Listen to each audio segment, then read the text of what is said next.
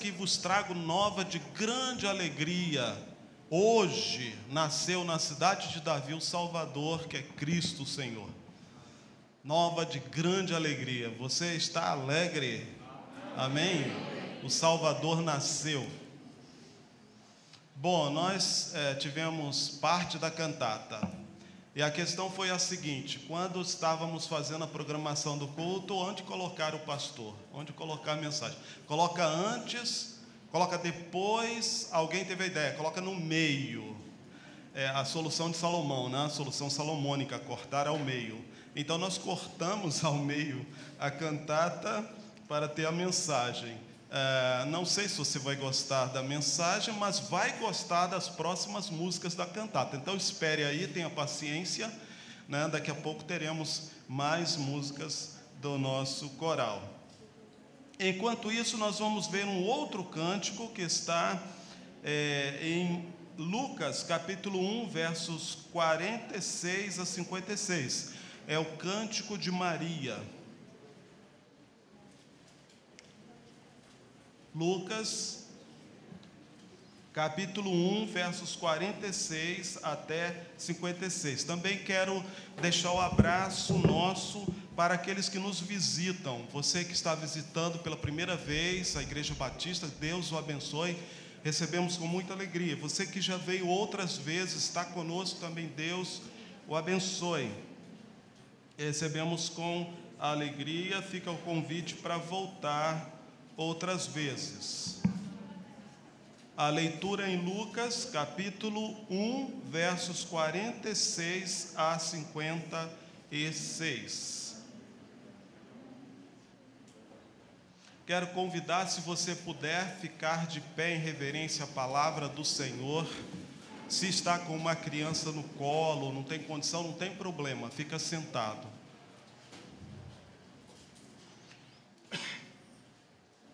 Diz assim a palavra do Senhor. Lucas 1:46.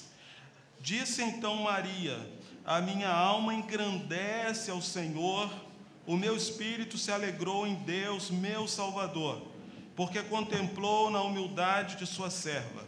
Pois desde agora todas as gerações me considerarão bem-aventurada, porque o poderoso me fez grandes coisas, santo é o seu nome. A sua misericórdia vai de geração em geração sobre os que o temem. Agiu com seu braço valorosamente, dispersou os que no coração alimentavam pensamentos soberbos. Derribou do seu trono os poderosos e exaltou os humildes. Encheu de bens os famintos e despediu vazios os ricos. Amparou Israel, seu servo, a fim de lembrar-se da sua misericórdia a favor de Abraão e de sua descendência para sempre, como prometera a nossos pais. Maria permaneceu cerca de três meses com Isabel e voltou para casa. Amém.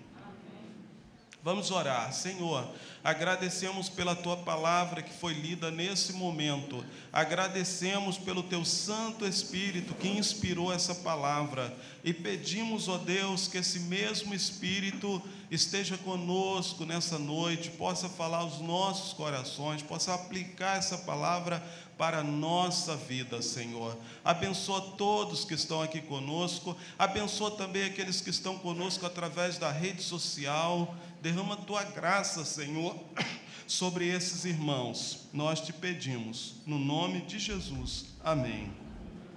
Podeis assentar. Então vamos falar um pouco sobre o cântico de Maria. Maria cantou e você sabe por que cantamos. Nós cantamos quando estamos alegres. Maria estava alegre. Então ela cantou e ela falou de sua alegria nesse cântico. E nós podemos então aprender algumas coisas, tirar algumas lições desse cântico que Maria oferece a Deus, quando teve a notícia de que seria mãe do Salvador. Ela se alegrou extremamente e trouxe para nós então um cântico. E a primeira coisa que eu quero destacar neste cântico é que Maria fala de sua alegria em fazer parte dos planos de Deus. Ela foi visitada então pelo anjo Gabriel, que trouxe a notícia que seria mãe do Salvador, e o anjo trouxe algumas informações sobre a chegada de Jesus ao mundo. Ela oferece ao Senhor esse cântico. Ela vai sofrer ela vai ter muito trabalho, ela vai chorar muitas vezes, mas ela está feliz porque fará parte do plano de Deus. E nós às vezes lemos essas partes da Bíblia e ficamos pensando: que bom se eu pudesse também ter estado lá naquela primeira noite, né? Talvez se eu fosse o dono da estalagem, eu arranjaria um quarto para José e Maria, né? não deixaria eles no estábulo. Ficamos a pensar como seria participar desse grande plano de Deus.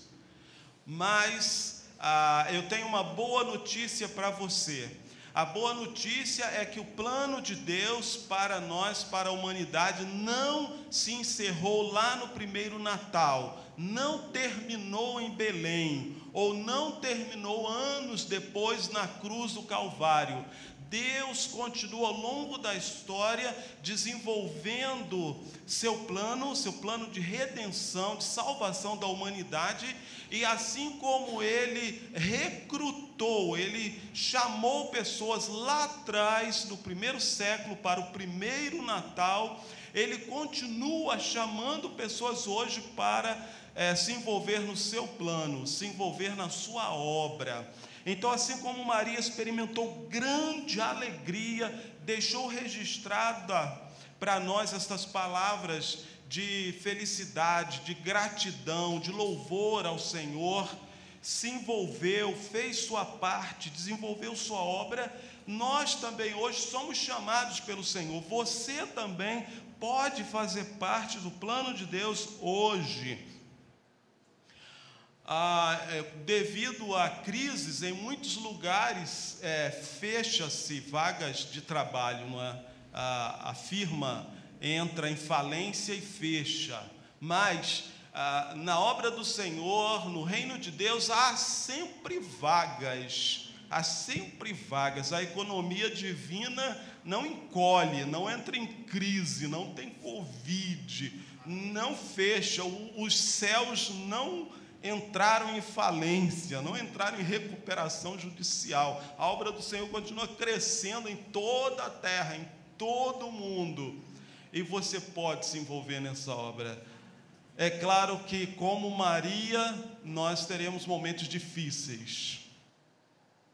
Não é? Teremos momentos de lutas. Simeão falou para ela: uma espada transpassará a tua alma falando das dores que ela iria enfrentar. Assim, nós passamos também por momentos difíceis na obra do Senhor, mas as alegrias sempre superam. E o fato de estar desenvolvendo o trabalho do Senhor é sempre uma grande alegria. Meus irmãos, não perca essa oportunidade, se envolva cada vez mais no reino. E a agência do reino, a agência visível do reino, você sai por aí, você não vê o reino de Deus. A agência visível é a igreja. É a igreja que é a agência do reino. É através da igreja que você se envolve no reino de Deus. E assim você poderá experimentar uma alegria verdadeira, uma alegria que vem de Deus, que vem do trono do Senhor, invade nossa alma, invade o nosso ser. Foi a alegria que Maria experimentou. Mas ela também fala em seu cântico sobre quem é Deus. E aqui há uma coisa interessante, que nós temos no Cântico de Maria mais de 15 citações do Antigo Testamento. Será que ela conhecia de Bíblia? 15 citações nesse, nesses versos em que ela é, traz para nós como seu cântico. Jesus nasceu num lar onde a Bíblia era amada, onde a Bíblia era lida, era estudada, porque uma pessoa que tem essa capacidade de uh, espontaneamente no seu cântico diante do Senhor citar tantas passagens, tantas referências bíblicas, é porque ela amava a palavra do Senhor, conhecia a palavra do Senhor. Não foi à toa que foi escolhida para ser mãe do Salvador. Jesus nasceu em um lar onde a Bíblia era estudada, onde a Bíblia era amada. Por exemplo, Maria fala no seu cântico que Deus é Senhor, Deus é Salvador, Deus é poderoso, Deus é santo, Deus é misericordioso, Deus é justo. E ela vai então citando várias coisas acerca de Deus. Ela tem uma teologia própria. Felizes as crianças que nascem também em lares onde a Bíblia é amada e é praticada, é, é colocada é, todos os dias diante dos olhos e também é vivenciada. No nosso Brasil, milhares, talvez milhões de crianças nascem em lares onde a violência domina, a agressão domina, crianças que muitas vezes são estupradas pelos próprios pais, tios, primos, pessoas da constelação familiar, crianças que sofrem de diversas formas mas é, bendita a criança que nasce em um lar onde de fato a Bíblia é amada. Ela não está apenas aberta na estante com as suas folhas amareladas. Ela não está é, usada, sendo usada como amuleto. Muitas pessoas usam a Bíblia como se fosse é, uma ferradura atrás da porta, um pé de coelho na carteira, né? um trevo de quatro folhas. Ah, então, alguns usam a Bíblia para que a Bíblia dê sorte, e isso é paganismo, isso não é cristianismo, isso não funciona. Mas funciona quando a Bíblia é lida, é ensinada, é colocada em prática, aí as pessoas daquela família são abençoadas. E sobre isso, o anjo fala que é, o menino que vai nascer será chamado Jesus. E mais à frente, na versão lá em Mateus, quando ele traz também a notícia do nascimento de Jesus, diz ele será chamado Emanuel. Emanuel quer dizer Deus conosco. Então nós entendemos que o Natal é Deus vindo à terra para quê? Comprar no shopping? Não. Deus vindo à terra passear? não tinha nada para fazer, vou dar uma voltinha. Não. A Bíblia fala que é Deus vindo à terra para ser conhecido. Ele vem para se revelar. Ele vem através de Jesus para se revelar. Há uma passagem muito bonita, eu devia ter separado para esse momento, me veio à mente agora, é, que o apóstolo Paulo ele fala da encarnação de Jesus, ele vai falando que é, Jesus foi é, visto dos anjos. Né? É, é uma pequena estrofe de um hino, e numa dessas linhas diz lá: ele foi visto pelos anjos. Sabe o que dá a entender ali? É como se no momento em que Maria dá a luz e que Jesus nasce, é colocado na manjedoura, é como se os anjos chegassem ali para ver. Eu quero ver, eu quero, quero conhecer é, a grande novidade. Eles, é, Jesus foi visto dos anjos. Os anjos chegam para observar e para ver o menino nascido. Jesus, o Salvador.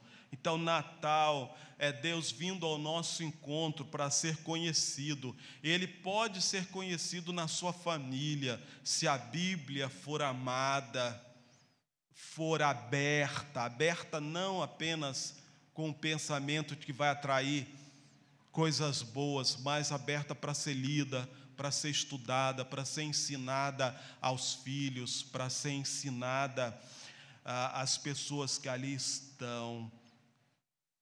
Maria nos fala sobre isso.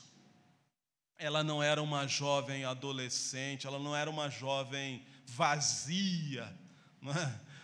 Tem tantas cabeças vazias que se você bater assim vai tinir, né? Como você bate num ferro, faz vai lá, está vazia. Não, Maria, ela, entre outras coisas, tinha tempo para ler a palavra, meditar, estudar a palavra de Deus. Mas outra coisa que Maria nos ensina aqui é que no Natal as esperanças se renovam. A cada ano. Eu gosto muito dessa data do Natal. E para mim, uma data especial é o nascimento do Senhor Jesus. É verdade que alguns já disseram que ele nasceu em, outra, em outro dia, mas para a gente comemorar o Natal em abril vai ficar estranho, vai ficar esquisito pessoal já chama os crentes de loucos, né? E fazer Natal em abril vai ser muito esquisito. Mas o mais importante é que ele nasceu, ele veio, e é isso. Natal é a chegada de Jesus ao mundo, e esse, no Natal as esperanças se renovam. Observe como ela fala aqui, a partir do verso 51.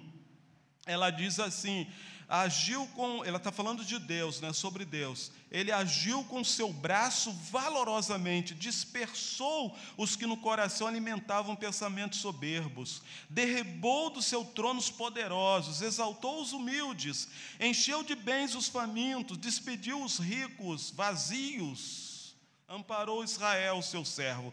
Ela vai falando de várias promessas. Você acredita que essas promessas já se cumpriram?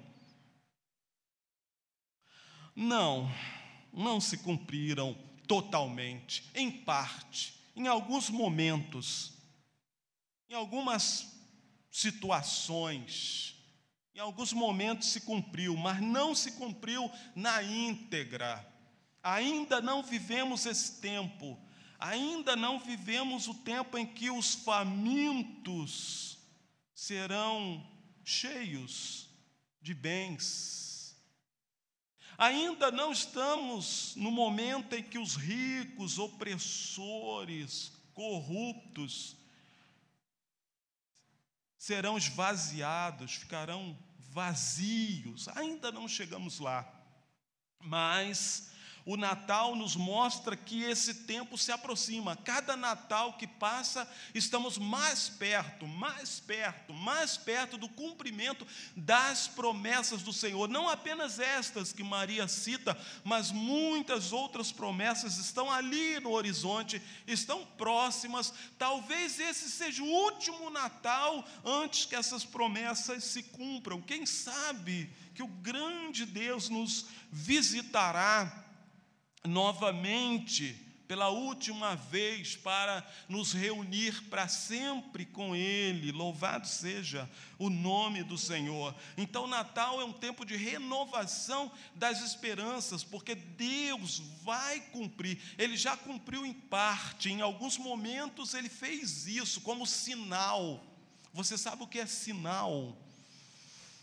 É a entrada, quando um grande negócio é feito e nós damos uma entrada para confirmar, paga-se 10%, não é? 5%, 15% é, daquele negócio, da compra daquela propriedade, da compra daquele bem, daquela transação. Então, é o sinal, é a entrada. Deus já deu esse sinal em muitos momentos da história. O principal deles foi a própria vinda do seu filho ao mundo. Quando aqui esteve por 33 anos, no final então foi crucificado pelos nossos pecados. Então, esse foi o grande sinal, a grande entrada. Ele disse: Eu já paguei uma parte, o negócio está feito, está feito, está garantido, já dei a primeira parte. E o Natal nos lembra, ele vai voltar para concluir, ele vai concluir, ele vai terminar, ele vai pagar o restante do que prometeu ele vai dispersar os arrogantes, ele vai derrubar os poderosos, vai elevar os humildes, vai encher de bens os famintos, vai esvaziar os ricos. O reino de Deus está chegando, já está entre nós, mas ele vai se manifestar em toda a sua plenitude. Amém? Você crê nisso? Você está firme na sua fé? Em muitos momentos da história se fala que alguns crentes, eles foram levados por um vento. Será que a fé estava firme? Acho que a fé não estava enraizada, plantada sobre Jesus, porque deu um vento e levou alguns. Não deixe que a sua fé seja assim levada. No Apocalipse, nós temos uma advertência de Jesus, quando ele fala assim: é, tome cuidado para que ninguém tire a sua coroa. Tirar a coroa ali é retirar os galardões, a recompensa, perder a recompensa. É um tempo de vigilância. Mas eu quero dizer também que Maria falou de salvação. Ela diz assim no verso 54: Amparou a Israel, seu servo, a fim de lembrar-se da sua misericórdia a favor de Abraão e de sua descendência para sempre. Amém. Você sabe quem são os descendentes de Abraão? Né? A, a, novela tem passado aí na, na TV, muitos têm assistido, mas tome cuidado que ali tem muita coisa que não é Bíblia, é muita coisa foi aditivada, muitos conservantes, muita coisa colocada que acaba confundindo quem não conhece. Mas, mas de qualquer forma ajuda, não é? De qualquer forma é a mensagem, mas precisa ter entendimento para separar as coisas. Mas quem são os filhos de Abraão? Nós aprendemos que o filho de Abraão foi Isaac, não é? Depois Isaac teve Jacó e Esaú. Deus escolheu Jacó. E depois Jacó teve muitos filhos, não é? Não vamos citá-los todos. E aí a nação cresceu quando eles foram para o Egito e ali permaneceram. E a nação cresceu muito até que Deus os visitou, tirou o povo do Egito. E nós então entendemos que os filhos de Abraão são os judeus, os israelenses. Ah, são filhos de Abraão, porque eles trazem no sangue são descendentes, trazem o sangue do pai Abraão. Mas há uma coisa muito bonita na Bíblia, que o apóstolo Paulo é, nos relembra de uma forma bem clara, é que os descendentes de Abraão não são simplesmente aqueles que trazem o sangue dele na veia, mas os descendentes de Abraão são contados em Isaque. E o que aconteceu com Isaac? Aconteceu que Isaac é chamado filho da promessa. Abraão e Sara não podiam ter filhos, mas Deus prometeu que eles teriam um filho. Aquele filho que nasceu foi filho da promessa de Deus. E então o apóstolo Paulo fala que em Isaac será chamada a tua descendência os descendentes de Abraão agora são os que creem na promessa. É por isso que a palavra nos fala que, através de Abraão, serão abençoadas todas as famílias da terra, porque em todos os povos da terra, as pessoas que se arrependem dos seus pecados, que creem em Jesus de todo o coração, agora elas se tornam, pela fé, filhas de Abraão. Amém. Amém. Louvado seja Deus. É o povo de Abraão. Agora não é um povo simplesmente biológico, mas é o povo espiritual que crê no Deus de Abraão, que crê na promessa que Deus fez a Abraão.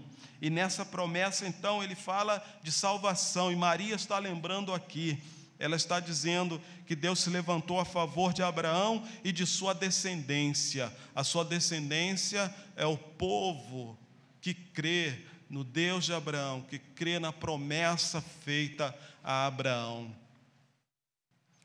Isso dividiu o mundo em dois grupos, duas nações. Aqueles que creem no Deus de Abraão, que pela fé nascem de novo, como Isaac nasceu pela fé. Isaac foi fruto da promessa do milagre de Deus na vida de Abraão. Ele já tinha 100 anos, Sara tinha 90 anos. Sara era estéril, era impossível ter filhos mas Isaac nasceu pelo poder de Deus. E hoje no mundo muitos outros Isaques nascem também pelo poder de Deus. Quando o Espírito Santo nos convence dos nossos pecados, nos convence dos nossos erros, nos convence que nossa vida é vazia.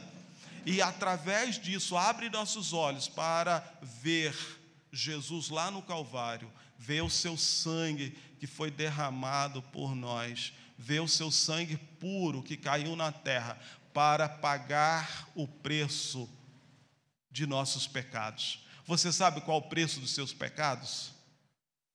Não existe, não foi criada ainda, e talvez, creio que nunca será criada, por mais que a ciência avance, uma calculadora capaz de calcular os nossos pecados, de calcular o tamanho dessa dívida para com Deus. Não existe computador, nem de última geração, nem o chamado computador quântico, que é a esperança da ciência para dar um salto enorme, porque ele é capaz de fazer muito, muito, muito, muito mais do que qualquer computador já conhecido, mas nem ele será capaz de calcular o tamanho de nossa dívida para com Deus por causa de nossos pecados, nossas falsidades, mentiras, invejas, orgulhos, violência, ira. Você, você sabe o que é pecado, eu não preciso declinar a lista. Não tem como pagar mas a Bíblia nos fala que o Senhor Jesus foi até a cruz e ele fez um sacrifício aceito, e a Bíblia fala que aquele sacrifício foi para o pagamento do pecado, dos pecados de muitos. Muitos. Será que você está incluído nesse muitos? Que a Bíblia não fala que é de todos, não. Pagamento dos pecados de todos, porque nem todos irão crer nem todos serão salvos, nem todos querem Jesus, podem querer Jesus. Ele lá e eu aqui. Eu gosto de Jesus, mas eu mantenho uma distância, não é? Deixa Jesus bem lá na frente. Se acontecer, alguma coisa, eu corro para Ele. Não pode ser assim a nossa fé. Não pode ser dessa forma. Então, Jesus pagou o preço máximo para que seus pecados pudessem ter solução, para que seus pecados pudessem ser resolvidos, para que a sua dívida fosse quitada. Ele derramou o seu sangue para pagamentos dos pecados de muitos, e eu quero estar em, nesse muitos, eu quero fazer parte desse grupo pelo qual Jesus derramou seus pecados. Mas para que isso aconteça é preciso uma decisão é, real, profunda. É preciso realmente reconhecer os seus próprios pecados. Nós hoje gostamos das coisas instantâneas, não é? O café é solúvel. Eu estava visitando uma pessoa, foi aqui em Monteiro, ah, dias atrás, estava visitando e conversando com essa pessoa, disse, pastor, vamos tomar um café. Aí ela pegou lá, olha, eu tenho aqui o café dos preguiçosos. Falei, café do preguiçoso? É, café solúvel. é, do preguiçoso. Uh, e nós gostamos de coisas rápidas, não é? Quem nunca comeu macarrão instantâneo, né? Coloca lá três minutos, está pronto. pronto. Come o macarrão. E assim nós passamos a ter também o arrependimento rápido, instantâneo. Não era assim. No passado, as pessoas levavam tempo pensando. A, a história conta de um jovem que ele passou um ano refletindo sobre a mensagem do Senhor, até que determinada noite ele foi tomado de um profundo e verdadeiro arrependimento por causa de seus pecados e de suas falhas. Nossos pecados ofendem profundamente a Deus. Nossos pecados foi a razão de Jesus ir à cruz. Aqueles pregos em suas mãos e seus pés eram nossos pecados. Ele estava morrendo ali para que houvesse solução para a nossa dívida. Aí o apóstolo Pedro vai dizer para os crentes, para afirmar a fé dos crentes, para afirmar a fé daqueles que receberam a Jesus em sua vida. Ele lembra os crentes dizendo: "Olha, não foi com prata, ouro que você foi comprado, da sua vã maneira de viver que você recebeu de seus pais mas foi com o precioso sangue, o sangue do Cordeiro, o sangue imaculado, o sangue de Cristo. Maria fala dessa salvação, ela diz: é a salvação que veio para os descendentes de Abraão, os que creem no Deus de Abraão e vivem a fé de Abraão. Quanta coisa maravilhosa Maria traz no seu cântico. Se nós formos aprofundar, estudar mais, nós vamos descobrir muito mais, porque a palavra do Senhor, ela é tremenda. Mas eu quero ficar por aqui e perguntar, dar uma oportunidade para você que ainda não tomou uma decisão com Jesus ou está afastado do caminho dele, quer se reconciliar com ele. Eu queria te convidar nessa data tão expressiva, essa data em que estamos comemorando o Natal, gostaria de convidá-lo a vir a Jesus, entregar sua vida a ele confiar nele. E você vai cantar conosco a segunda parte da cantata, muito feliz, porque o seu coração estará cheio da presença, você terá sido perdoado de seus pecados. Alguém nessa noite quer entregar sua vida a Cristo de todo o seu coração? Faz um sinal